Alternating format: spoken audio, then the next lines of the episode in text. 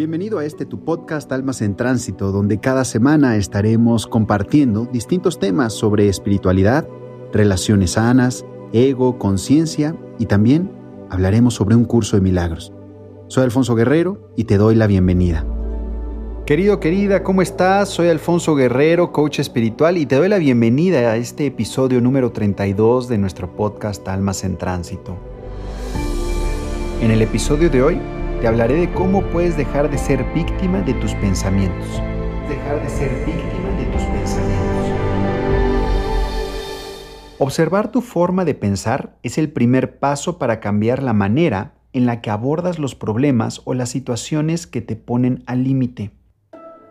Tu manera de pensar y la actuación que se derive de tus pensamientos hace la diferencia entre ser víctima o salir airosa hace la diferencia entre ser víctima o salir airosa.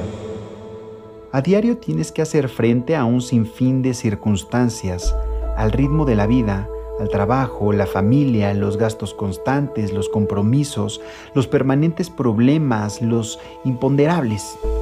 La buena noticia es que todo esto está fuera de ti. Es una buena noticia que sufrir o encontrar la calma suficiente para afrontar todas estas situaciones dependa solo de la interpretación que hagas con respecto a lo que ocurre a tu alrededor. Lo que percibas o cómo lo interpretes influirá en lo que sientes y en cómo actúas. Si estás en una constante lamentación, pensando que no puedes asumir o superar una situación difícil o que no vale la pena hacer el esfuerzo porque el resultado será negativo para ti, Sencillamente estás tirando la toalla antes de que empiece el primer round. Estás tirando la toalla antes de que empiece el primer round. No se trata de negar los problemas o de creer que si piensas en positivo, estos por sí solos se van a resolver. De lo que se trata es de que pienses conscientemente que tu actitud al asumir los problemas va a determinar la forma de superarlos y de tener una nueva experiencia. Imagínate que llegas a tu casa y la encuentras revuelta porque unos delincuentes se metieron y robaron algunos de tus bienes.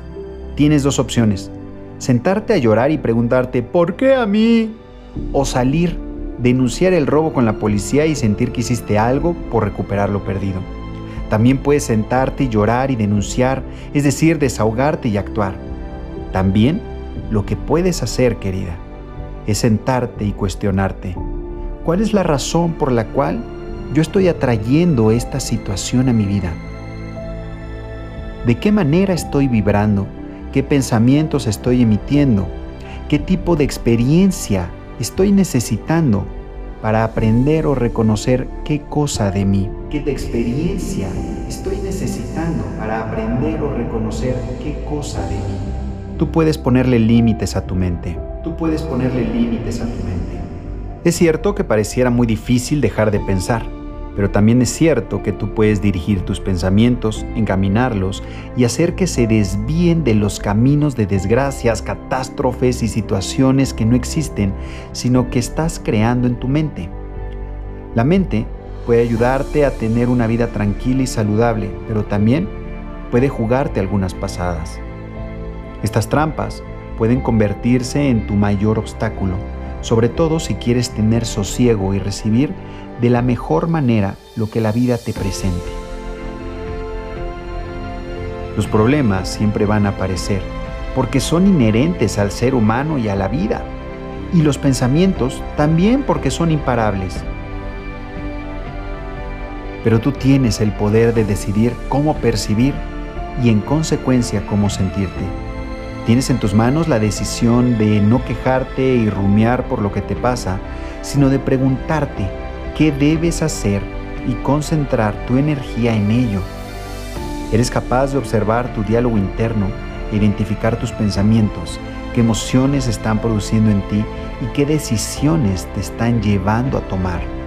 También tienes el control de ti misma, pero no sobre los demás. Entonces no te generes ansiedad dándole vueltas a lo que no depende de ti. Tú puedes atravesar tus miedos, querida. De seguro, cuando los hayas dejado atrás, preguntarás, ¿eso era a lo que tanto temía? ¿Solo eso? ¿Eso era de lo que tanto tenía? ¿Solo eso? Querido, querida, te habló el coach Alfonso Guerrero. Te veo en el próximo episodio de tu podcast Almas en Tránsito. Nos vemos muy pronto. Namaste.